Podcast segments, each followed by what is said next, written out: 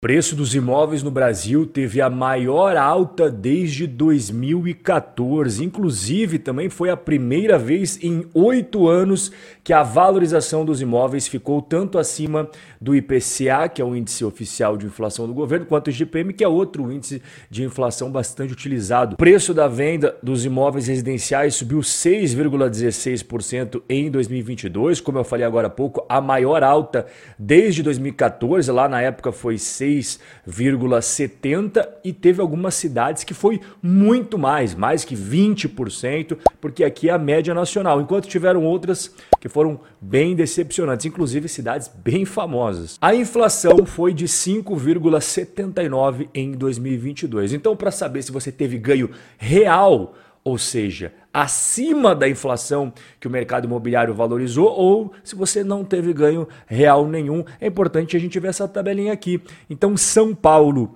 Rio de Janeiro e Brasília, que são três mercados imobiliários super importantes no Brasil, não tiveram ganho real, ou seja, a inflação do ano passado foi superior à valorização dos imóveis nestas cidades. Agora, nós tivemos algumas cidades que realmente despontaram, Vitória e Vila Velha no Espírito Santo. Olha que valorização, mais de 20%. Também tivemos a capital de Goiás, Goiânia, quase 21%. E aqui o trio Parada Dura, o trio que está realmente ano após ano valorizando sem parar, que fica no litoral norte de Santa Catarina, Balneário Camboriú, ao lado de Balneário Camboriú fica Itapema e ao lado de Balneário Camboriú, só que do outro lado agora fica Itajaí. Essas três cidades, uma do ladinho da outra, uma coladinha da outra, subindo sem parar e não foi só em 2022, a cada ano que passa eles estão valorizando, estão valorizando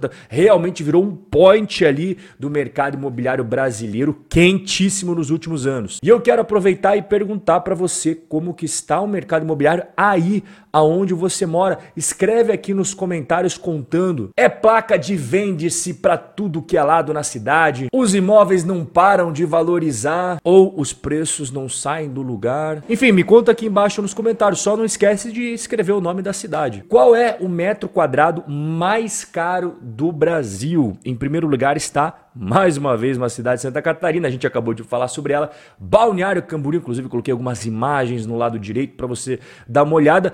Junto também tivemos aqui, ó, Itapema, que é uma cidade vizinha de Balneário Camboriú, uma coladinha com a outra, e aqui Itajaí também um metro quadrado super caro. Tivemos Vitória aqui no Espírito Santo e mais uma vez Santa Catarina aqui, ó, Florianópolis, né? A capital de Santa Catarina aqui, e nós temos aqueles velhos conhecidos São Paulo e Rio de Janeiro aqui. E como que está a valorização no longo prazo dos imóveis no Brasil? Eu vou mostrar para você três informações aqui no gráfico. Primeiro é a valorização anual dos imóveis residenciais.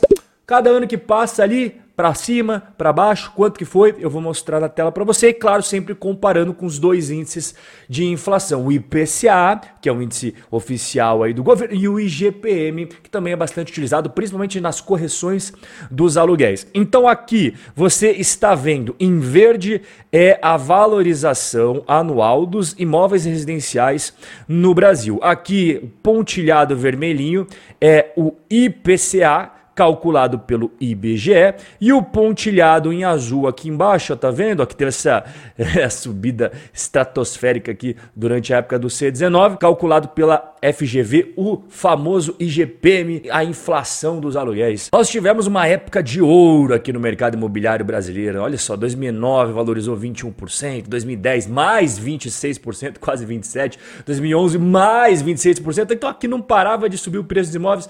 Daí ainda tivemos boas altas em 2012, 2013 e aí começou a desacelerar a partir de 2014 até o momento que nós tivemos uma desvalorização, né? Só que o mais importante não é apenas esses números aqui em cima que você está vendo, que seriam termos nominais, a gente tem que ver em termos reais. E é isso que mostra o gráfico. Então, olha só, nós tivemos uma valorização real aqui de 2009 até meadinhos de 2014 e depois a valorização dos imóveis no Brasil foi bem inferior à inflação, que são esses dois pontilhados aqui. A virada de chave aconteceu apenas no ano passado, né? Que você vê que a valorização aqui dos imóveis, ela acabou sendo um pouquinho superior à inflação, seja IPCA, seja IGPM. Mas é importante destacar que aquela é a média nacional. A gente tem que separar por cidades para ver melhor, porque o Brasil é muito grande, tem vários mercados imobiliários e aqui está na tela para você. Olha só, então, onde que a gente teve uma alta real acima da inflação? Não? Vitória, Espírito Santo, Goiânia, Goiás, Campo Grande, Mato Grosso, Curitiba, Paraná, Maceió, Lagoas, Recife, Pernambuco. Então, todos esses daqui que estão ó para cima do tracejado foi acima da inflação, foi ganhos que os investidores desse mercado imobiliário tiveram. Agora, eu até deixei destacado aqui embaixo, maiorzinho para as pessoas verem quais foram as cidades que tiveram uma queda real. Mais uma vez, né? Só reafirmando o que a gente falou agora há pouco. São Paulo, Rio de Janeiro, junto com Brasília e também Porto Alegre, o mercado imobiliário não foi muito bom no ano de 2022. E é até interessante isso que eu vou mostrar para você aqui. Aqui o tracejado verde é a valorização dos imóveis. Esse pontilhado aqui que você está vendo é a média das das 50 cidades do Brasil, você vê que caminha de mãos dadas um com o outro, né? E isso daqui que você está vendo aqui embaixo em cinza é a inflação. Então você percebe aqui naquela época dourada, 2009, 2010, 2011, os imóveis em São Paulo valorizaram muito acima da inflação. E a partir de 2015, naquela grande crise que entrou o Brasil e também o mercado imobiliário, a inflação acabou sempre sendo superior à valorização dos imóveis em São Paulo, inclusive no ano de 2022 também a inflação foi maior. E esse mesmo comportamento a gente vê no mercado imobiliário do Rio de Janeiro. Inclusive, olha que época maravilhosa para os imóveis aqui no Rio de Janeiro, né? subiu sem parar por muitos anos depois, assim como São Paulo entrou naquela espiral negativa junto com a crise econômica brasileira. E desde então, desde 2015, a inflação foi sempre superior à valorização nos imóveis no Rio, inclusive tivemos períodos aqui de desvalorização dos imóveis, tá vendo? Eu tô passando aqui a linha, ó, abaixo de 0%, então realmente o mercado imobiliário no Rio passando, assim como São Paulo por um momento, né, depois daquela fase fase dourada maravilhosa que tudo subia sem parar com um momento assim não tão bacana. De modo geral, a venda de imóveis no Brasil em 2022 subiu quase 12%. Aí você vê o levantamento da Associação Brasileira de Incorporadoras Imobiliárias soltando esse número. E aqui eu quero fazer alguns destaques importantes para você. Foram vendidas mais de 133 mil unidades durante este período aí. O segmento de médio e alto padrão registrou 81% de crescimento. Olha só. Agora, qual é aquele segmento mais responsável pela maior parte das vendas? É o segmento Casa Verde e Amarela, que agora inclusive voltou a se chamar Minha Casa Minha Vida, responsável por 70% das moradias vendidas neste período analisado. E aqui eu vou até destacar para você duas construtoras muito conhecidas que atuam uma com o padrão médio alta renda e outro padrão ali Minha Casa Minha Vida mais baixa renda, que são duas bem conhecidas da Bolsa de Valores, que inclusive divulgaram prévias operacionais para a gente ver o mais recente como é que tá os negócios dessas duas construtoras. Quais são elas? Bom, aqui são várias que nós temos na bolsa, né? Nós temos Ezetec, Cirela, Tenda e tal, e eu vou pegar aqui a MRV, que é super negociada na bolsa de valores, e vou pegar também a Cirela. Uma é alta renda, média alta renda, que é a Cirela, outra é Minha Casa Minha Vida, que é a MRV. Vamos começar com a MRV. Olha só os resultados mais recentes aí da sua prévia operacional, divulgado alguns dias atrás. Primeira coisa importante que você tem que saber, ela conseguiu aumentar o seu preço. Né? O que, que seria o ticket médio? A média de preço que ela vende os seus imóveis. Agora, os lançamentos eles tiveram uma dinâmica diferente. Né? Você veja que ao longo do ano passado eles estavam meio que caminhando juntinho lado a lado, não tinha crescimento, não tinha grande queda. De repente, no último trimestre, eles fizeram uma pancada de lançamento lançamentos de uma só vez. Só que os números mais importantes são esses que eu vou colocar agora para você aqui na tela. Então, lançamentos, unidades Olha só a queda de 20% aí comparado 2022 com 2021. As vendas acabaram caindo também, cerca de 15%. O ticket médio, como eu falei para você, ele aumentou, né?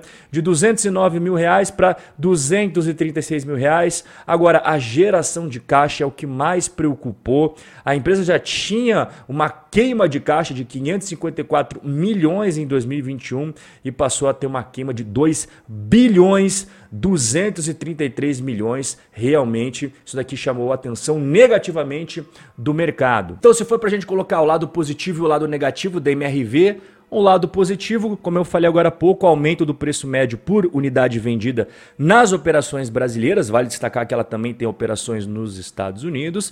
Isso auxilia a MRV a recuperar suas margens. E o momento para baixa renda é positivo, porque parece que o programa Minha Casa Minha Vida vai voltar com tudo no novo governo. Agora, o lado negativo é a queima de caixa, como eu falei para você. Inclusive, essa queima de caixa poderia ter sido muito pior se a empresa não tivesse vendido milhões em recebíveis das operações dos Estados Unidos. É, poderia ter sido pior ainda aquele número ali. E a desaceleração aí na venda é o nível mais baixo de todos os tempos da MRV. Agora vamos comparar com a Cirela, que vende outro tipo de imóvel. Então você vê aqui as vendas contratadas no ano de 2021 comparado a 2022. Olha só o aumento de 43%. Então aqui o cinza escuro é alto padrão, o vermelhinho é médio e aqui é o casa verde e amarela. Ó, você está vendo aqui embaixo? Ela também tem casa verde e amarela. Aqui do lado direito também é as vendas contratadas, mas segmentado por lançamentos,